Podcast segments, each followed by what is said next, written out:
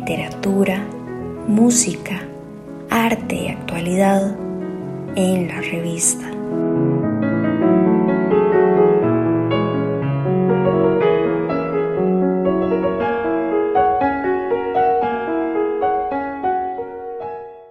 Hola queridos amigos, eh, quiero hoy hablarles sobre un, eh, un concepto fundamental en las artes, en las artes escénicas por lo menos. Las artes escénicas son las artes que uno va a ver y asiste presencialmente al, evento. Por ejemplo, eh, el teatro, por supuesto, la música, el ballet, la danza, el arte circense son artes escénicas, tienen lugar en la escena. Uno las ve en vivo, ¿verdad? En vivo. No así el caso de una exposición pictórica que se ve después de la creación de la obra, no así el caso de la literatura que se lee y el escritor ni siquiera sabe si uno lo está leyendo o no lo está leyendo, o si a uno le está gustando o no lo que está haciendo. Pero las artes escénicas son, tienen ese elemento de la presencia, las cosas se desarrollan ahí, están teniendo lugar, están siendo creadas ante la mirada y los oídos del público. El pianista que toca su música en vivo, el bailarín en vivo, el actor en vivo, este, el artista circense en vivo. Tienen algo siempre peligroso y emocionante las artes circenses porque porque no hay la posibilidad de una toma dos, ¿verdad? Como cuando uno está haciendo un disco o una grabación o en la televisión o en cualquier otro medio. Siempre, si se cometió un error, una pifia muy aparatosa o un furcio de pronunciación o si se pierde uno la memoria, pues siempre se puede hacer una take number two. Y, y, ahí uno corrige. Pero las artes escénicas, cuando son vistas así en vivo, tienen algo del artista funámbulo que camina haciendo equilibrio sobre una cuerda floja, ¿verdad? Si se cae, se cae y, la gente lo va a ver caerse. No va a posibilidad de corregirlo, ¿verdad?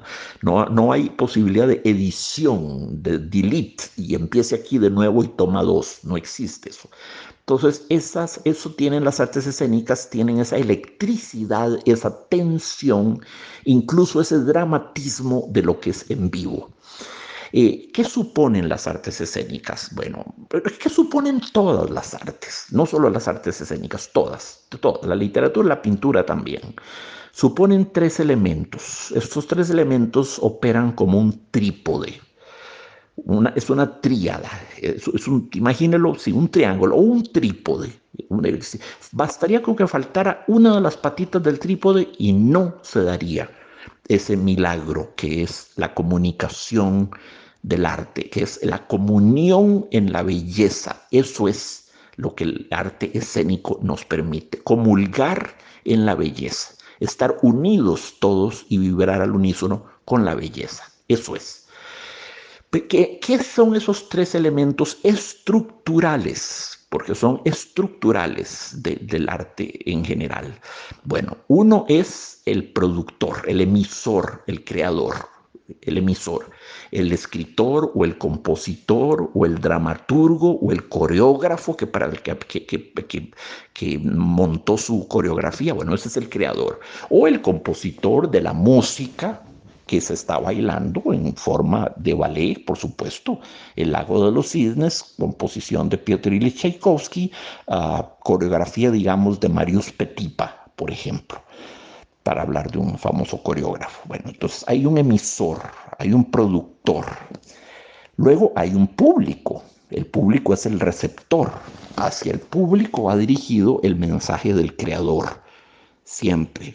El público es el destinatario es el que va a recibir el mensaje, lo va a ver, lo va a descifrar, lo va a descodificar, tiene que ser un trabajo activo, tiene que hacer las veces de hermeneuta, de descifrador de signos, a menos de que el espectáculo sea muy, muy, muy simplón. En el arte hay una cantidad de alegorías, de símbolos, de referencias, de cosas más o menos ocultas que requieren un receptor muy activo, un receptor activo, no un receptor pasivo. Si es mala música, sí. Si es música ahí de amenizar, de cóctel, que la gente no está ni oyendo, pues eso es otra cosa. Pero si es gran música, la música demanda mucho, como la buena literatura, la buena pintura o el bambalé, la buena danza moderna, demanda mucho del receptor, demanda de él una, una actitud de co-creación el, receptor tiene que ser co-creador de ese, de ese fenómeno que es la belleza. es como una candela que se quema por los dos extremos. El productor hace lo mejor de sí, pero necesita un público digno de esa obra, porque la candelita de nuevo se va quedando quemando por los dos extremos hasta que se tocan y se juntan en el centro y ahí se produce el milagro de la comunicación estética. Shakespeare en manos de un mal lector que lo único que sabe leer es Harry Potter no va a funcionar nunca. Nunca. Y Harry Potter en manos de un erudito estudioso del teatro isabelino y especialista en Shakespeare tampoco va a producir nada. Eso no va a funcionar. Necesitamos que el creador y el receptor estén en la misma frecuencia de vibración, en la misma frecuencia de onda, para que se produzca el milagro de la comunicación. Si no están hablando desde niveles distintos, eh, niveles de conciencia distintos y lenguajes prácticamente distintos. Muy bien, ahí tenemos el creador y el receptor que debe ser activo, nunca pasivo, activo y co-creador está creando, está co-creando la obra al, descifrar sus significados, algunos ocultos, descodificar cosas que el, el, escritor o el músico o el coreógrafo planteó, sí, en forma codificada, alegórica o simbólica quizás, porque no, ¿por, qué?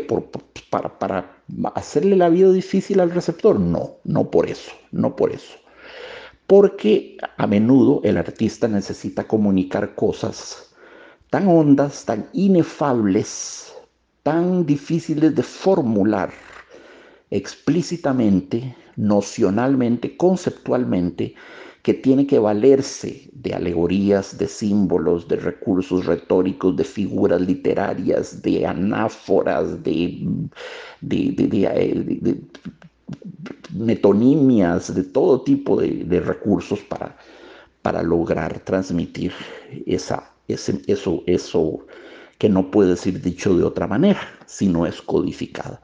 Pero estamos olvidando un tercer elemento aquí, importantísimo, afemía, un tercer elemento que sin él los otros dos no funcionarían, y es el intermediario. El intermediario es el intérprete a ver si la música de Tchaikovsky, la coreografía de Petipa, y esos son los, los creadores, los productores, y el intérprete, pues digamos que es Rudolf Nureyev, ¿verdad? Con Margot Fontaine, para imaginarnos los mejores concebibles. Bueno, esos intérpretes actúan como intermediarios, como, como mediums, son el puente, son el, vínculo, el nexo, son, son, son pontífices en el sentido literal de la palabra. Un pontífice significa aquel que fabrica puentes. Son los que crean el puente entre el creador y el receptor. Sin ese elemento de intermediario, eh, que es el intérprete, que ya descodifica con su interpretación muchas cosas de la obra, muchas cosas las descodifica el intérprete. Eh, sin eso no funcionaría, no funcionaría la obra de teatro. A ver, quiten al productor, al creador, al emisor del mensaje y no habría nada. Los pianistas, bailarines, violinistas, cantantes de ópera, actores no tendrían nada porque no hay un creador que les provea la materia prima para practicar su arte. Si no hubiese público, ¿qué hacen los compositores y los intérpretes? ¿Qué hacen todos los músicos de la orquesta y el compositor tocando por una sala vacía? no hay público o haciendo discos que nadie va a oír. Sería imposible. Finalmente, admitamos que hay un productor, un generador del mensaje y un auditor, un público. Muy bien, muy bien. Pero ¿quién los pone en contacto al uno con el otro?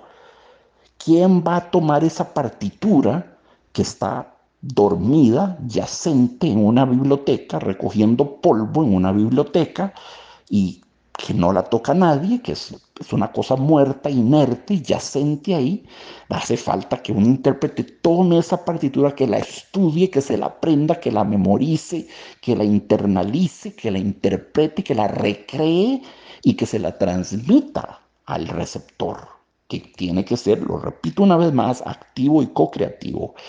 Entonces ahí ven ustedes la tríada, el trípode que es necesario para el goce del arte. Siempre tenganlo en cuenta, queridos amigos, esto es, importante. El receptor, el, eh, perdón, el productor, el generador de la obra, el receptor, que es descodificador y descifrador de la obra, que necesita estar en una, una, actitud muy lúcida, una actitud de hiperconciencia, de atención extrema, si quiere ser un buen receptor, y entre ellos dos el intérprete, que es fundamental, porque sin él no hay nada, no hay nada, no, habría nada, Estaba, estaría el compositor componiendo para nadie y el público esperando algo que nunca va a ser, porque no hay el intérprete que venga a darle vida a esa partitura, que tiene que vivificarla, tiene que transformarla en música. Por el momento no es más que un legajo lleno de símbolos de bemoles, de sostenidos, de B cuadros, de claves de sol, de todas esas cosas. Pero eso no es nada, eso no es nada, eso es un mapa, eso es un gráfico, eso es un diagrama. Este, hace falta el intérprete que le insufle vida. Y esa es la historia del trípode esencial en todas las artes. Un fuerte abrazo, queridos amigos. Ha sido un placer compartir estos pensamientos con ustedes.